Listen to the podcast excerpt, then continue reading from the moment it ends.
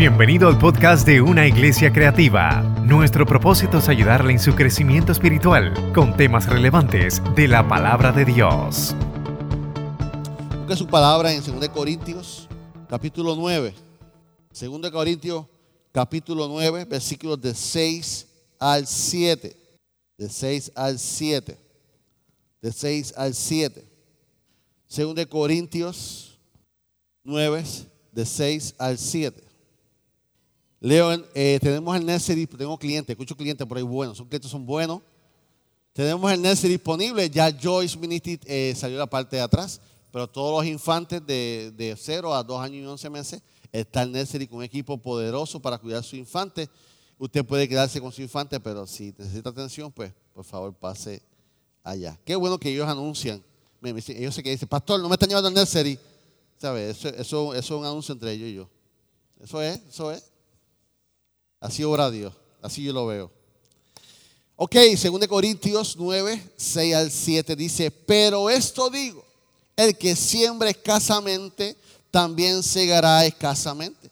Y que siembra generosamente, generosamente también segará. Cada uno de, como propuso su corazón, no con tristeza, ni por necesidad, porque Dios ama al dador triste. Amén. ¿Qué pasó? Dios ama al, dador triste. ¿A cuál ama? Por cuanto tú amas al dador alegre, te damos gracias, mi Dios.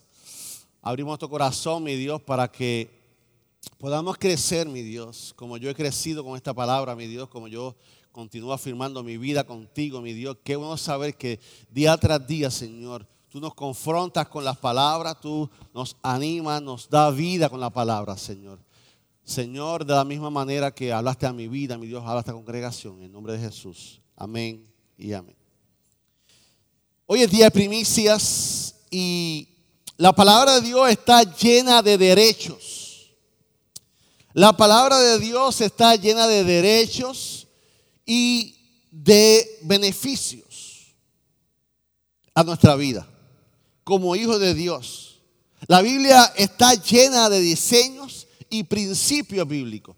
Tenemos que aprender a, vivir por principio bíblico. Cuando aprendemos por principio bíblico y no por promesas, nuestra vida es diferente. Un principio es un consejo bíblico con un resultado. Si haces esto, te doy esto. Es un principio. Nuestros padres nos criaron con principios. Y decía, esto es por el bien tuyo, ¿verdad que sí? Eran principios. Así que la Biblia, ¿de dónde sale eso? De la Biblia. Nosotros fuimos diseñados. La Biblia está llena de diseños, estrategias. Un diseño, en la Biblia tú vas a encontrar diferentes diseños. Vas a encontrar el diseño de la familia.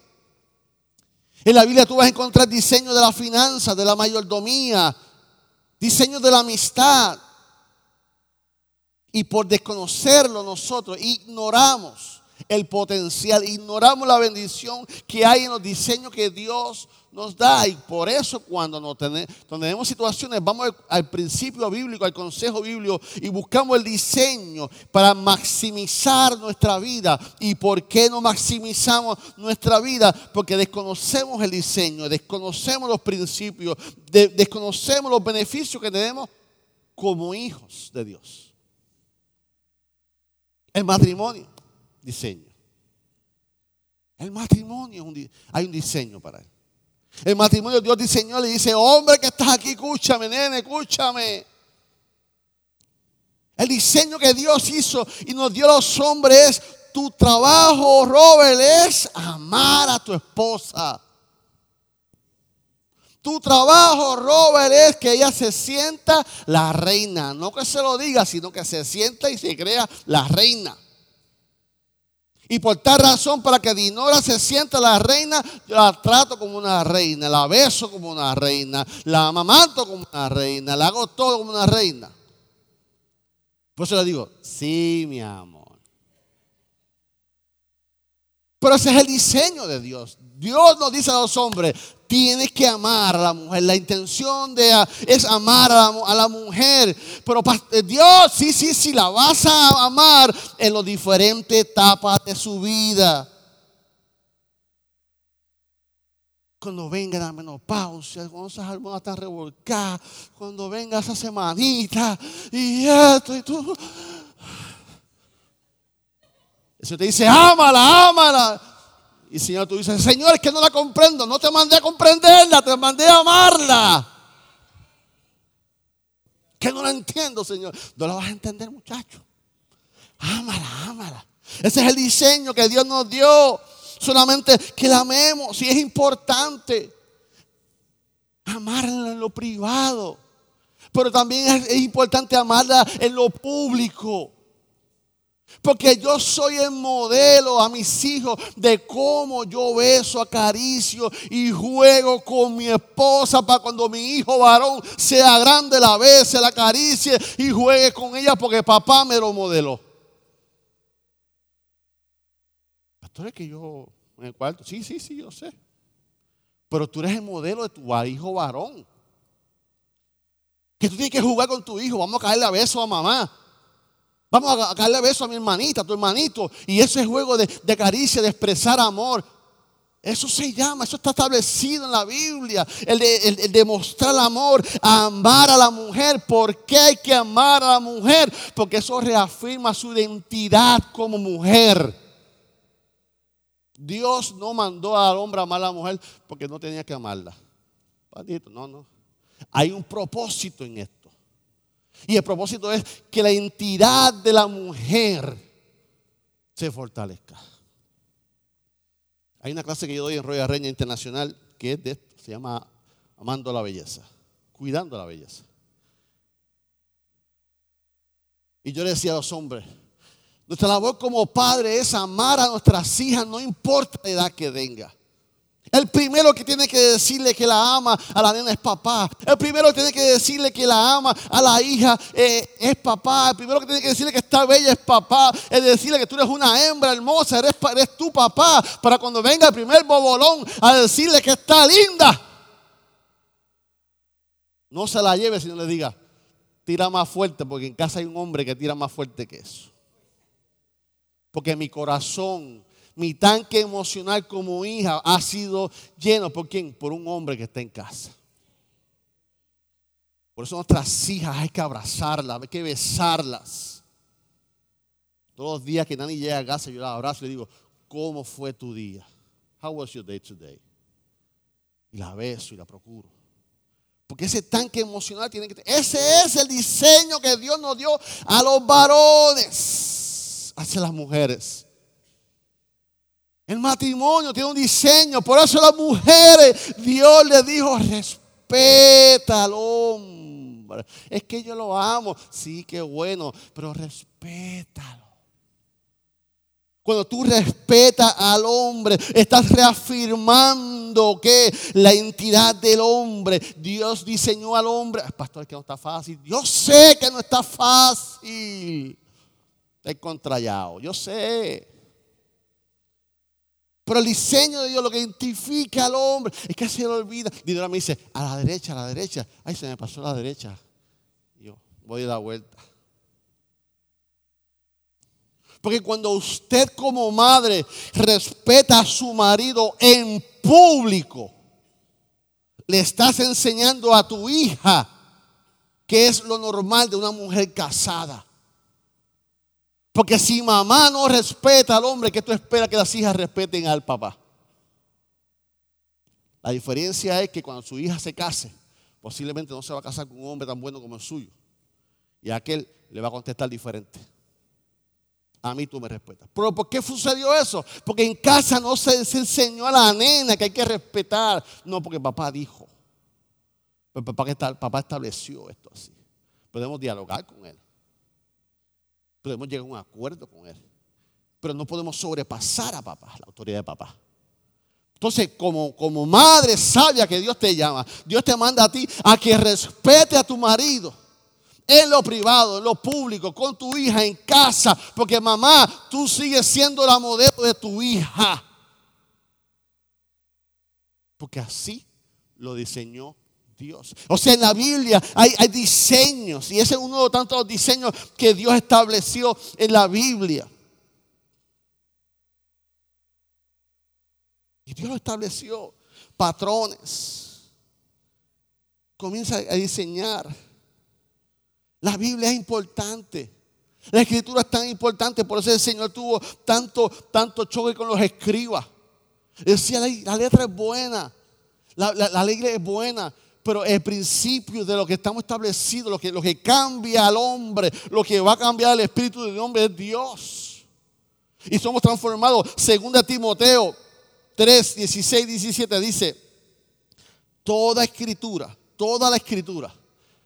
Estamos acá.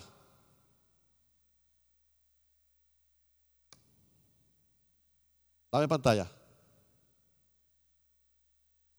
Toda la escritura es inspirada por Dios y útil para enseñar y redarguir, para corregir, para instruir en justicia, a fin de que el hombre de Dios sea perfecto, enteramente preparado para toda buena hora. Pero ¿cuál, qué parte de la escritura es inspirada? ¿Cuál es la primera palabra?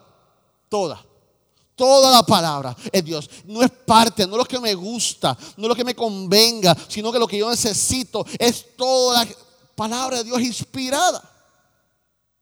Y cuando llega el momento de entonces nosotros darle a Dios, ese es el momento de sembrar en la obra, ese es el momento de que para nosotros es una la bendición, es para nosotros, es un privilegio cuando le damos a Dios y hoy por eso es primicia. Creemos en la primicia que en enero hacemos un paréntesis. Y yo me excuso porque este mensaje debió bajar en diciembre. Y todos los enero nos preparamos para las primicias. Pero ¿qué sucede? El ser humano está lleno de paradigmas. El ser humano está lleno de, de, de, de, ¿qué es un paradigma, pastor? Es una verdad que tú asumes. Es una verdad que tú asumes como una verdad absoluta. Yo creo en esto y esto es lo que dice la Biblia y esto es lo que yo creo y yo no creo en eso. Y cuando usted entiende y usted vive bajo una paradigma en su vida, es la forma de usted pensar y lo establece. No, yo creo en esto y punto, acabó. Y no hay quien lo cambie. Eso es como la adoración. Hay paradigma en la adoración.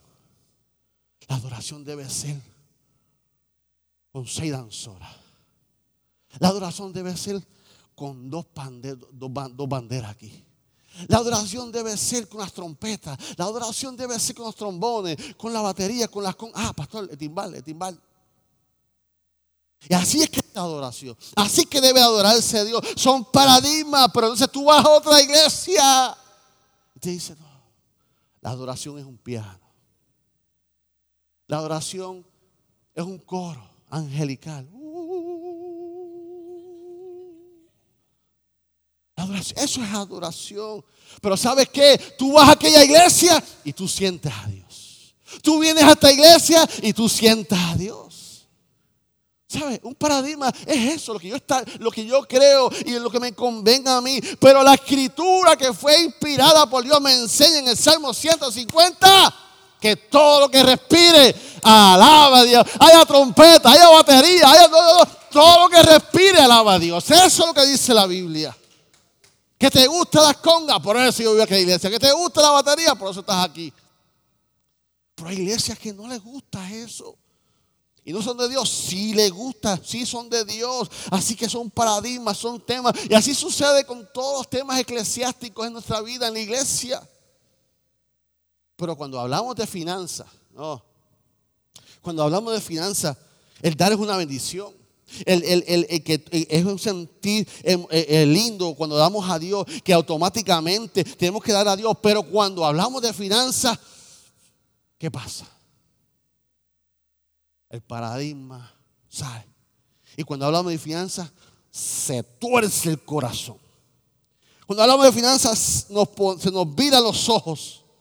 Cuando hablamos de finanzas de la iglesia y dar, se nos va la respiración. Cuando hablamos de finanzas, tengo que ir al baño. Cuando hablamos de finanzas, entonces comenzamos. Y si se anuncia el domingo, que el próximo domingo, no, ese domingo yo no puedo porque yo tengo un compromiso allá. Entonces, ¿qué pasa? Sucede el paradigma. Pero ¿sabe qué? El enemigo de las almas sabe que la intención de Dios en todo tiempo es bendecir nuestra vida, la tuya y la mía. El enemigo de las almas sabe la importancia de la finanza de la iglesia, porque la finanza ¿qué hace? Acelerar el reino de Dios. ¿Qué hace la finanza? Que la visión, que, lo que tú estamos haciendo, que lo que estamos en la iglesia no se detenga, que las misiones no se detenga, que el evangelismo no se detenga, que edificar la niñez, la juventud no se detenga. Cuando damos finanzas estamos acelerando el reino de Dios. Y el enemigo sabe eso, que las finanzas impulsan al reino de Dios. Y para mí como creyente debe ser prioridad para mí como creyente, yo que pertenezco al reino de los cielos, no al reino de las tinieblas, porque el reino de las tinieblas quiere aguantar la visión y el propósito del reino de los cielos. Así que, ¿cuál debe ser mi visión? La del reino de los cielos. Impulsar el reino, impulsar el mensaje, impulsar la palabra de Dios. Impulsar las misiones, impulsar BNC. Por eso que los misioneros que tenemos en diferentes partes de, los, de, desde el mundo. ¿Tú sabes cuántos misioneros a nivel mundial las iglesias sostienen? Uno de los departamentos más importantes y más impresionantes de las asambleas de Dios en Estados Unidos es misiones. Usted va a la oficina de, concilio y qué lindo, pero cuando usted pasa al edificio de misiones, usted pasa que llegó a la Nueva Jerusalén. Le dan una prioridad a las misiones le dan ese gozo a las misiones. ¿Por qué? Porque hemos comprendido que misiones es el corazón de Dios. Y por eso impulsamos las misiones, impulsamos las misiones donde, nuestros misioneros donde quieran que están. Pero las paradigmas son las que nos, nos tienen detenido en ese espíritu en contrario. Y la verdad es que Dios desea que nosotros continuemos hacia adelante. Entonces, pastor, ¿qué dice la Biblia? ¿Qué modelos hay en la Biblia para ayudar?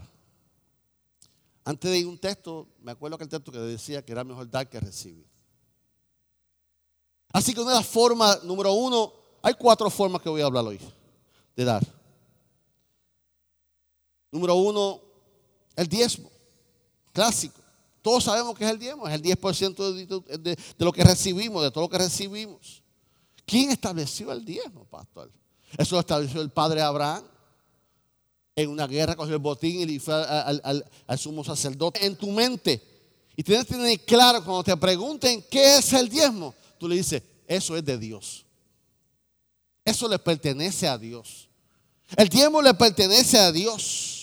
El 10% eh, no tenemos potestad sobre ella. tú no puedes tomar lo que no es tuyo. El, el 10% le pertenece a Dios. Le damos la autoridad a Dios.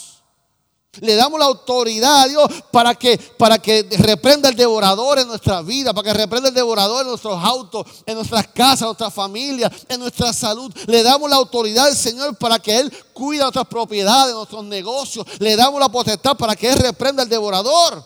Como dice Malaquías 3, 10, 11. Reina Valera dice, traer qué? Algunos. Todos los diezmos al alfolí que hay alimento en mi casa y probadme ahora en esto, dice Jehová de los ejércitos. Si no abriré la ventana de los cielos y derramaré sobre vosotros bendición que sobreabunde. ¿Y qué dice el 11? Reprenderé también por vosotros al devorador. Y no os destruirá el fruto de la tierra, ni vuestra vida en el campo será estéril, dice Jehová de los ejércitos. Viviente, dice, dice el Señor, al depósito del templo para que haya suficiente comida en mi casa. Si lo hacen, dice el Señor de los ejércitos celestiales, les abriré la ventana de los cielos. Derramaré una bendición tan grande que no tendrán suficiente espacio para guardarla. Inténtenlo, pónganme a prueba. Sus cosechas serán abundantes porque los protegeré de insectos y de enfermedades. Las uvas no caerán de las vidas antes de madurar, dice el Señor de los ejércitos. Así que cuando yo hablo de diezmo, hablo de una entrada y una salida.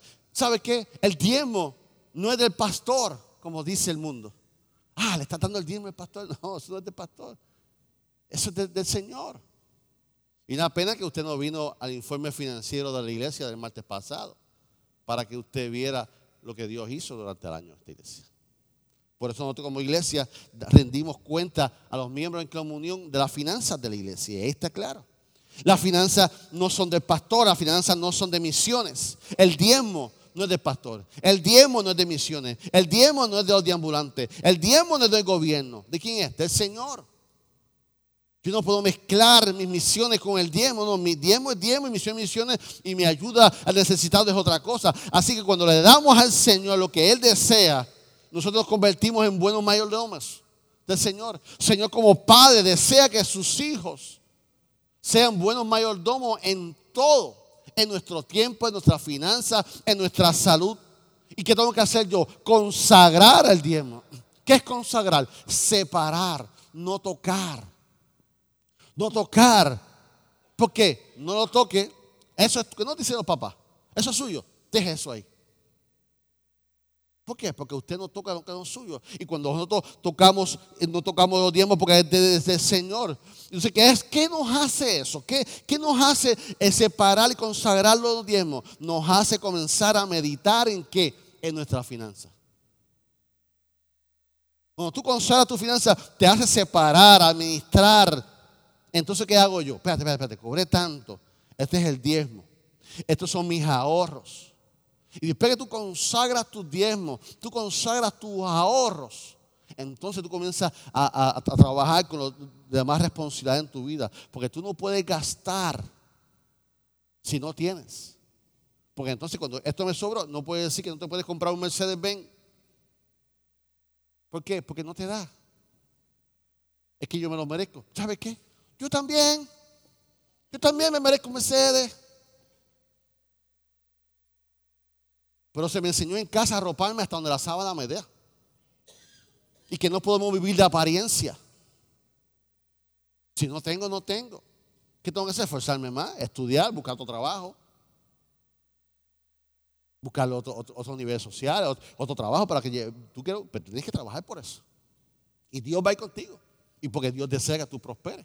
Pero el principio de esto es que nosotros llevamos a separar el diezmo. Entonces eso nos lleva a, que, a ver nuestra responsabilidad. Entonces, número uno, ¿cómo le doy a Dios? Le doy con mis diezmos. Número dos, ¿cómo le doy a Dios? Con nuestra ofrenda.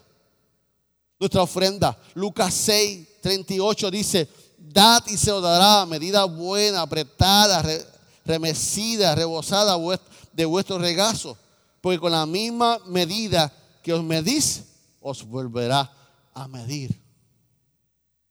Así que cuando yo vengo con esa semilla, yo vengo a producir en la ofrenda. Yo vengo en una ofrenda, es algo de gratitud a mi vida. Es algo que yo vengo no a hacer trueque que tú me das y yo te doy. No, no. Yo vengo desprendidamente. Que Dios me va a dar, Dios te va a dar. Que dice 1 Corintios 16, 2, nos habla de, de, de actitud. Aquí Pablo le está hablando a, los Corintios, 16, capítulo, 1 Corintios 16, 2. Pablo estaba siendo sostenido por la iglesia de Corintios. Y le aconseja, le dice, porque Pablo no iba toda la semana a Corintios. Dice, pero entonces Pablo dice, cada día de la semana, cada uno de vosotros ponga aparte según haya que, según haya que, prosperado. Guardándolo para que cuando yo llegue no se recoja entonces ofrenda. Eh, está enseñándole a la iglesia de Corintios cómo ofrendar semanalmente. ¿Por qué? Porque son gentiles, no son judíos. El judío lo hacía automáticamente, pero el, lenguaje del diezmo era un lenguaje judío, no era, no, era griego, no era gentil. Entonces está hablando de eso. Así que le está enseñando cómo, le está educando, cómo separar semanalmente según fuéramos prosperados. cuando damos ofrenda, hablamos de actitud. Marcos 12, 41, 44. Este es clásico y lindo y precioso y poderoso. Cuando Jesús, sentado delante del arca de las ofrendas, miraba cómo el pueblo echaba dinero en el arca. Muchos ricos echaban mucho, hacían ruido públicamente y se jactaban de y ponían las, las monedas, empezaban a para que todo el mundo viera lo mucho que estaban dando. Y vino una viuda pobre y echó dos blancas, o sea, un cuadrante. Entonces, llamando a sus discípulos, dijo, de cierto digo que esta viuda pobre echó más que todo lo que han echado en el arca, porque todo lo que han echado de los que le, le sobra. Pero esta, de su pobreza, echó todo lo que tenía de su sustento. Actitud nos habla, la actitud del corazón. Y yo le pongo un consejo pastoral en estos momentos. Dios nos ha bendecido en este año, en este nuevo comienzo, con, una experiencia espiritual poderosa. Y nos tenemos que montar la hora del Señor. Tenemos que seguir creciendo en el Señor, en todos los aspectos espirituales. Pero uno de los aspectos espirituales es que tenemos que reforzar en esta iglesia cuando se ora por la, la ofrenda. Cuando se ora por la iglesia, estamos hablando que vamos a presentar a Dios. Yo voy a, ¿sabe? Esto, no, es, no, venir como los ricos y echarla ahí a... No, no, no, no. O sea, se habla de que tú separaste una ofrenda para hoy. Tú separaste una ofrenda. ¿Y para quién es la ofrenda? Para la iglesia, no es para el Señor. Por tal razón, entrégasela al Señor con actitud. Este es el momento cuando el que va a presidir, que vamos a, forzar, vamos a reforzar el presidir ahora. Cuando venga el presidir y vayamos a orar por las ofrendas, eso es como una oración de salvación. Es una, oración como toda seria. Permiso, voy a ofrendar. Permiso, voy a presentar mi ofrenda al Señor. Permiso, voy a, presentar mi diezmo al Señor. Voy a orar. Esa oración que, que, el pastor que va a presidir, va, yo me monto en esa hora. Vamos a bendecir los diezmos y la ofrenda. Vamos a darle gracias al Señor. Señor, gracias por lo que me diste. Y por lo que me diste, aquí está lo tuyo, Señor. O sea, cuando oramos en ese momento que oramos por las ofrendas, necesitamos reforzar ese, momento de, consagrar a Dios en adoración, en a Dios nuestra ¿qué? obediencia. Porque cuando usted dice mi ofrenda, usted está haciendo un acto de obediencia, pero también de gratitud. Ese no es momento de ir al baño, no es momento de hablar, no es, el momento de, de, irreverencia. Es un momento de reverencia. Es un momento de una oración profética. Es un momento de agradecimiento. Pero sobre todas las cosas, es un momento de honra. ¿Cuánto lo creen? Ah, sí, iglesia. Que le podamos enseñar a nuestros hijos y cuando se ofrenda, atento a lo que vamos a hacer. Estate atento a la ofrenda. Toma en serio la ofrenda. Es parte de mi alabanza. Es como tú cantas. Ah. No, cuando tú cantes y cantas al Señor, tú cierras tus ojos y tú levantas. Así es la ofrenda. Cuando vengamos a ofrendar, celebremos la ofrenda. Celebremos la ofrenda que es un momento de gratitud. Celebremos la ofrenda que voy a honrar a Dios. Que en esta iglesia levantamos nuestras manos. Y en esta iglesia enseñamos que si no tengo, pastor, vine cachuchado, vine pelado, gloria a Dios, pero estás aquí. Tu mejor ofrenda es tu adoración. El Señor no te va a juzgar porque no tienes ofrenda. El Señor, el Señor no te va a juzgar porque no diezmas ni, ofrendes. Es tú no eres menor hijo porque no lo hagas. Porque estás creciendo. Y según tú pruebes a Dios, Malaquía dice, pruébame en esto. Que tú no crees en esto, fine. Prueba a Dios. Prueba a Dios. Yo te reto que pruebes a Dios. Y hagas un paso de fe. Porque probar a Dios es que es crecer en fe. Y, mucha, y muchos de nosotros hemos, fortalecido nuestra finanza. Muchos de nosotros hemos fortalecido este principio de honrar a Dios. Y si no tienen nada, como decimos aquí, usted levanta el puño con la mano vacía Señor, no tengo. Pero cuando tenga te voy a dar. Y ahí usted ora. Ora por su necesidad. Ora por su, lloro eh, en secreto, que cuando usted tiene necesidad y escasez, Dios mira eso. Y es un, mejor momento cuando se ora por las ofrendas, que cuando usted ore por su necesidad, usted haga un pacto con Dios. Así que número uno, diezmamos. Eh, eh, ¿Cómo damos a Dios? Con los diezmos. Número dos, con las ofrendas. Número tres, ¿cómo damos a Dios? ¿Cómo podemos darle a Dios? Damos con los votos. Eh, rayo, pastor, ¿qué es eso? Un voto. Un voto es cuando yo no tengo nada. Un voto es cuando yo estoy pelado. Un voto es cuando yo necesito una intervención divina del cielo. Una intervención es que yo necesito algo que es imposible y el único que me puede bendecir se llama Dios. Y tú puedes entender eso cuando Dios nos quiere bendecir. Tú tienes que tener claro que Dios siempre te quiere bendecir. Tú tienes que tener claro eso. Así que cuando Dios nos va a querer bendecir, no nos va a proporcionar de lo que nosotros tenemos, sino de las intenciones de nuestro corazón. Dios te va a prosperar según la intención de tu corazón. Si alguien te conoce, es Dios. Usted le podrá mentir al pastor, al otro, pero a Dios. No. Así que cuando en tu corazón haya una intención de ahorrarle a Dios y de darle a Dios, Dios va a, abrir las ventanas de los cielos a tu favor y va a, abrir, va a abrir las puertas y las ventanas. ¿Sabes qué? La Biblia dice que Él va a abrir las ventanas de los cielos. Yo te pregunto, en tu casa, ¿qué hay más? ¿Puertas o ventanas? ¿Por dónde saldría más bendición? ¿Por las puertas o por las ventanas? Por las ventanas. Dios está diciendo, voy a abrir las, no las puertas, las ventanas de los cielos para bendecir tu vida. Así que cuando hablamos de un voto, hablamos de la intención de, un corazón. Así que hoy vamos a orar al finalizar el servicio por un voto. Cuando te enseñe qué es, hoy vamos, te va a despertar la mente. Y hoy vamos a hacer una oración. Se va a hacer la oración final sobre un voto. Para aquellos que están con algo detenido. Hay algo en tu casa, en tu vida que está detenido. Que Dios desea y tú deseas honrar a Dios. Ese pensamiento dice, fíjate, si Dios me diera esto, yo, yo le daría. Yo, yo, quisiera bendecir al Señor, pero a la a la hora, pero si Dios me diera esto, ¿sabes? esa buena intención que tú tienes, Dios la conoce. Así que esa intención de corazón, Dios la conoce. ¿Qué es un voto? Un voto es cuando se provoca la intervención sobrenatural de Dios en tu vida. Un voto es cuando provocar la intervención sobrenatural de Dios. ¿Qué ejemplo tenemos para esto? Ana.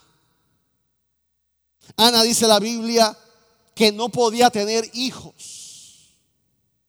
Ana lloraba. ¿Y qué hizo Ana? Ana hizo un voto a Jehová. Ana hizo un voto. Y le dijo, si tú me das un hijo que no podía tener hijo, si tú me das hijo, yo te prometo que lo voy a traer todos los días a tu casa. Primera Samuel, capítulo 1, versículo 10 al 11, dice, mira cómo dice. Ella con amargura de alma oró a Jehová y lloró abundantemente. E hizo, e hizo, diciendo, Jehová de los ejércitos, si te dignares mirar la aflicción de tu sierva y te acordares de mí y no te olvidares de tu sierva, sino que dieras a tu sierva un hijo varón. No, no, no, no, no, no cualquiera. Hay dos gemelitas para vestirlas iguales. Con dos lados. No, no. Aunque sea de piedra, con, un hijo varón. Yo lo dedicaré a Jehová todos los días de su vida y no pasará navaja sobre su cabeza. Es un voto. ¿Qué pasó? Jehová le dio al nene. ¿Y qué nene? Jehová le dio a Samuel. Samuel fue juez. Samuel fue sacerdote. Samuel fue el profeta más grande. Y la semana pasada hablamos de él. ¿Todo por qué? Por un voto. Con condición que sea varón. Ana hizo. Y miren el tronco de hijo que Dios le dio a Ana. Jehová lo tomó en cuenta. Jehová le dio, le entregó los votos. ¿Qué hacen los votos? Intervienen algo sobrenatural de Dios. Un voto hace que Dios se mueva. Es cuando tú activas algo y con, eh, eh, eh, con intervención sobrenatural de Dios. Tu voto es algo que tú no estás obligado. Es algo que tú no tienes. Pero es algo que tú deseas. Es algo que tú deseas. Y la única manera es que es imposible. Por eso es. Por eso es el voto. Porque es imposible, está estancado. Y necesitas un milagro de Dios. Necesitas una intervención divina de parte de Dios. ¿Qué tú haces? Un voto. Entonces, que tú le puedes dar a Dios. Créele a Dios y haz un voto. Y haz un voto. Cumple, ahora, cumple a Dios. Si Dios contesta, cumple a Dios. Dios es santo. ¿Ah? Hace muchos años, a esta iglesia llegó una mujer. Yo no la conocía, llegó. La vi, saludé la bienvenida. Y al mes me dice, pastor, me quedo aquí. Y todo con usted. Me trajo aquí. Y me dice, yo tengo un caso que llevamos cinco años en corte. Una situación. Y este es el último año de la vista y todo se ve negativo. Yo voy a recibir una cantidad grande. Y yo hice un voto a Jehová. Me dijo. Y usted es mi pastor ahora y tengo que decírselo. Y yo le dije al Señor que si yo ganaba este caso y me daban el dinero, yo iba a darle de esa cantidad. Me puse de acuerdo con ella. En ese momento oramos. Lo dejamos. A mí se me olvidó eso. Porque yo siempre escuchaba a Sun y esos pastores que decían esos milagros así. Y yo escuchaba, pero nunca me había sido revelada esa parte. Yo, yo vi a mi mamá. Recibí cantidades de dinero por gente que había hecho votos, pero yo, yo personalmente no. Y Dios me da esa oportunidad. Y un día esa mujer me llama, meses después. Yo llamé a Angie. Angie, prepárate que Jehová habló. Pastor, eh, hoy es martes, lo quiero ver en el altar después del servicio solo. Ok. Que Jehová contestó, sal de mi casa, me compré los carros, sal de mis deudas. Jehová contestó. Ese día me la encontré aquí, me cogió las manos, me puso un cheque. Yo estoy agradecida a Dios. Yo hice un voto, aquí está mi parte de lo que hice con Dios. Entonces recibo. Ahí oramos, recibimos el voto, la bendije y me fui. Si esta iglesia fue remodelada, fue por ese voto. Si, si muchos ministerios en esta casa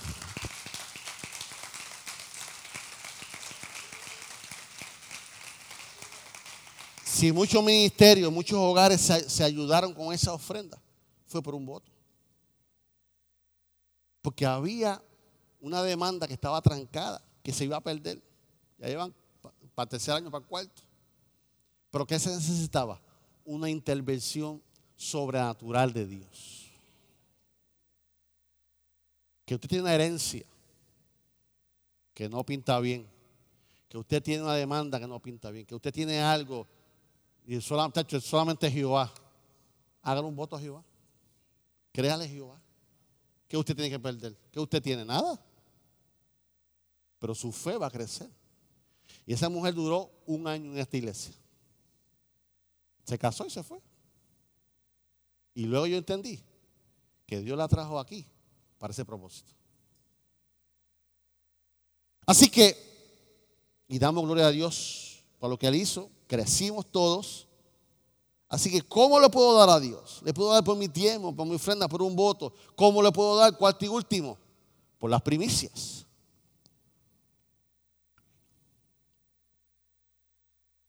Las primicias me hablan de gratitud.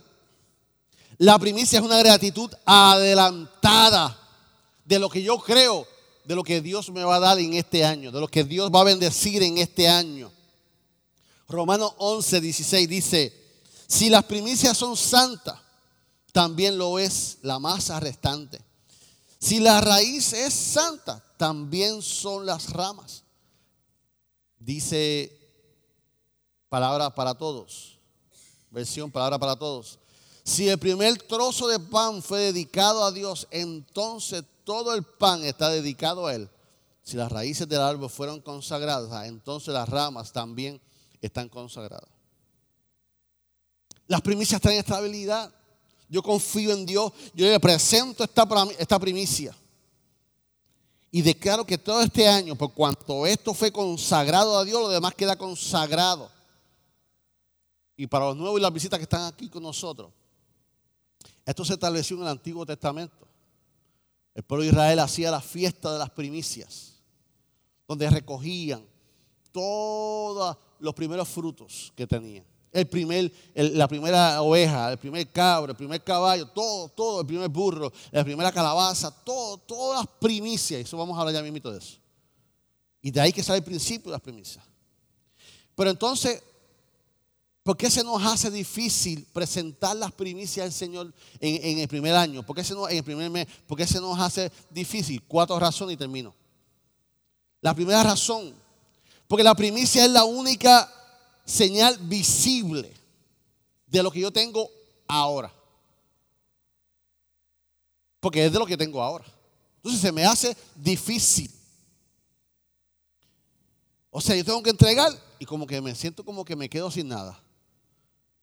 Obviamente esta palabra está hoy, que, se supone que este mensaje va a bajar en diciembre para que usted esté preparada para, para enero. Pero es una palabra que tú vas a reaccionar sobre una semilla. Es donde tú vas a declarar una palabra, donde en el altar se va a dedicar a declarar una palabra sobre lo que tú tienes y sobre todo lo que vendrá en tu vida. Sobre lo que vendrá en este año. Esto es una semilla, una semilla que va a ser bendecida y va a ser santa para que el resto de la masa, para que el resto del año no me falte nada. Esa es la palabra. Así que, ¿por qué se nos hace difícil? Primicia número uno, porque tengo la señal de lo que tengo. Número dos, porque desconocemos el potencial que hay en la semilla. El potencial que hay una semilla. Y pensamos, y cuando, cuando, cuando pensamos que vamos a sembrar algo, cuando usted siembra un grano de maíz, ¿qué usted recibe? Usted recibe una mata llena de... Estoy confundido, mazorca, Mallorca.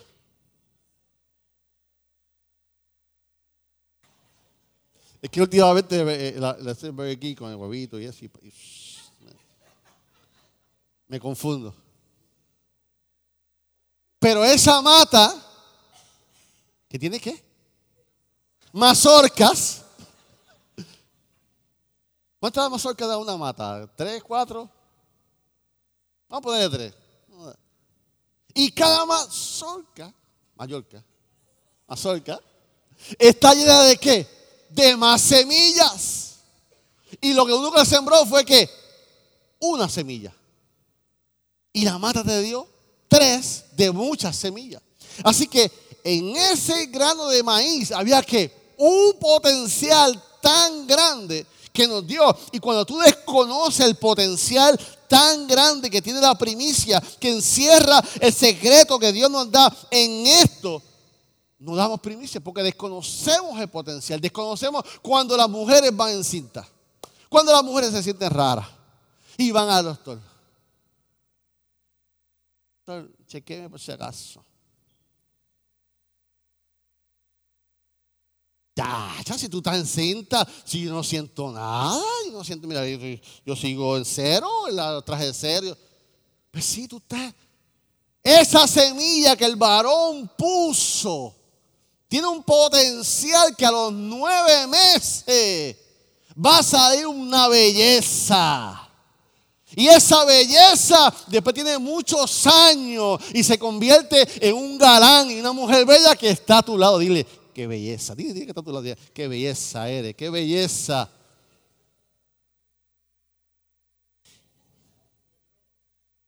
Qué bello eres. Y todo vino por qué?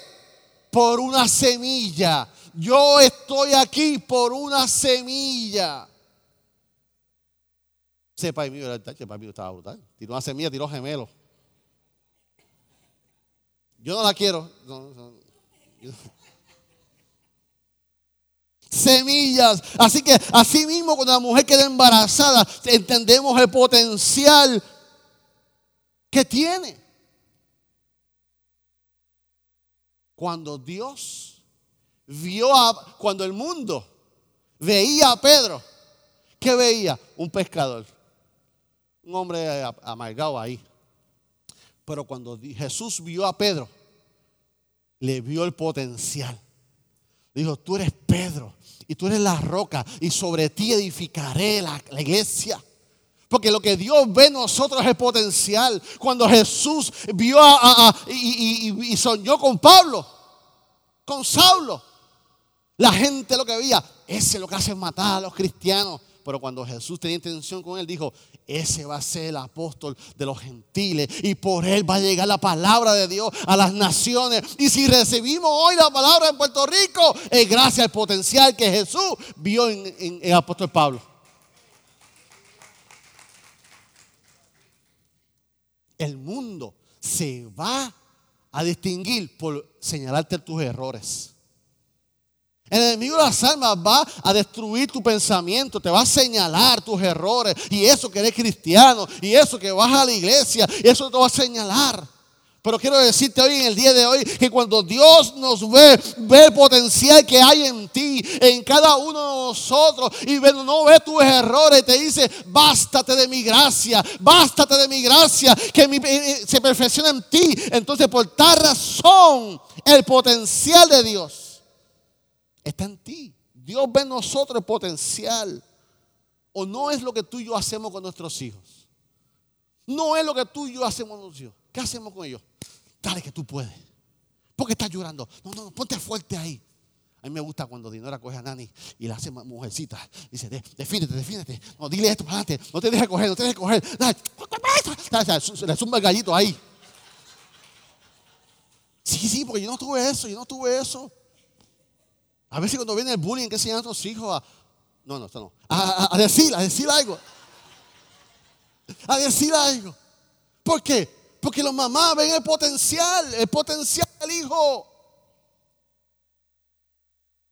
A mí que me dijeron cabezón, no, mi amor, tú no eres cabezón, nada. ¿Sabes? Todo ese potencial. Todo ese potencial. Usted se ríe porque se lo dijeron a usted. Eso es lo que hacemos los padres.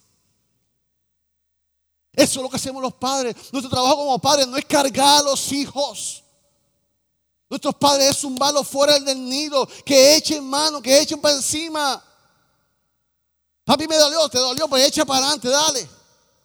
¿Por qué? Porque hay un potencial, así mismo como tú y yo vemos el potencial que somos padres naturales. Cuánto Dios más, nuestro Padre Celestial, ve en ti, en mí el potencial que hay en ti. Entonces las primicias es un potencial de esta semilla, de lo que es capaz sobre el año que viene, sobre este año. Es algo visible que tenemos en nuestras manos y desconocemos el potencial. Número tres, ¿por qué nos hace difícil la, primicia? Porque yo trabajo mucho. Porque pensamos que todo es nuestro. Pensamos que todo es nuestro. Salmo 24, 1 dice, de Jehová es la tierra y su plenitud, el mundo y lo que en él habita. Viviente me dice, la tierra es del Señor y todo lo que hay en ella. Y el mundo y algunos habitantes, todos los habitantes somos de Dios. Pastor, es que yo trabajo, estos son míos, todo, yo trabajo, tengo dos trabajos, yo me fajo, yo, chacho, aquí no me regalan nada. ¿Tú sabes qué? A veces los procesos de la, vida, ese es mi pensar, son necesarias en nuestra, vida a veces para, para no tocar en cuenta. O sea, no es hasta que llegue la enfermedad en tu vida que tú vas a valorar tu vida. No es hasta que, que, llegue la enfermedad en nuestra vida que decimos, tener que cambiar mi alimentación.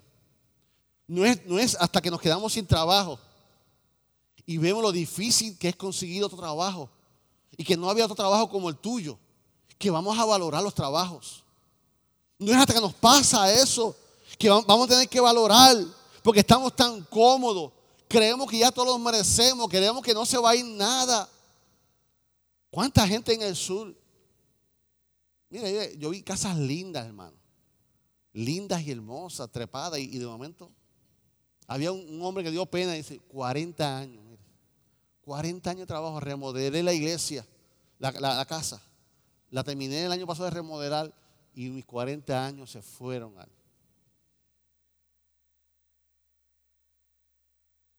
Dios le dé fuerza a ese hombre y Dios sea con él, este hombre. Pero nosotros tenemos que entender que no somos dueños de nada. Tu casa le pertenece a Dios. Tus hijos le pertenecen a Dios. Tu esposa linda le pertenece a Dios. Tu ropa le pertenece a Dios. Tu reloj que tanto lo mide te gusta. Ah, pastor, porque no he visto otro en casa. Eso sí que es verdad. Eso también es de Dios. Tu negocio es de Dios. Tu carro. Ay, el perrito. Le puso un lacito más lindo, pastor. Lo llevé al grooming. También es de Dios. También es de Dios. Así que todo le pertenece a Dios. La vida es hoy, pero tú no sabes mañana.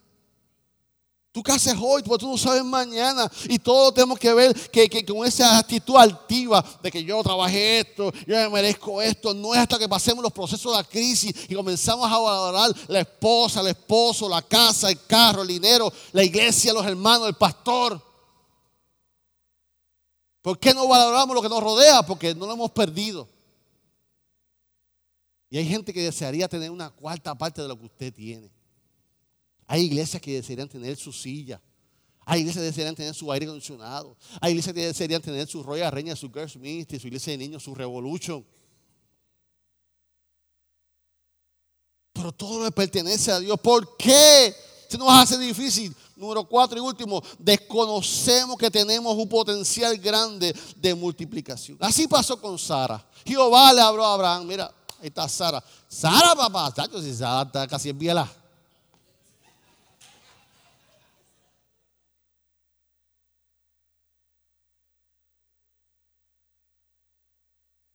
Y Dios le hizo una promesa. si Sara fuera puertorriqueña. Si Sara fuera puertorriqueña, diría, ¿y tú no? ¿Y tú no?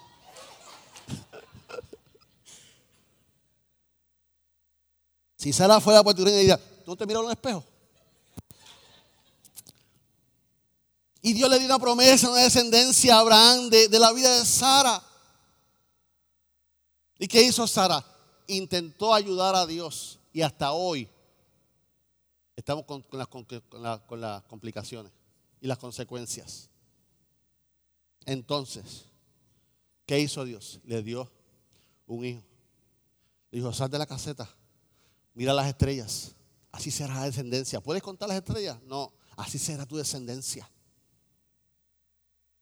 Después vemos a, a, Isaac, a, Isaías, que habla sobre la gran multitud de la nación de Israel.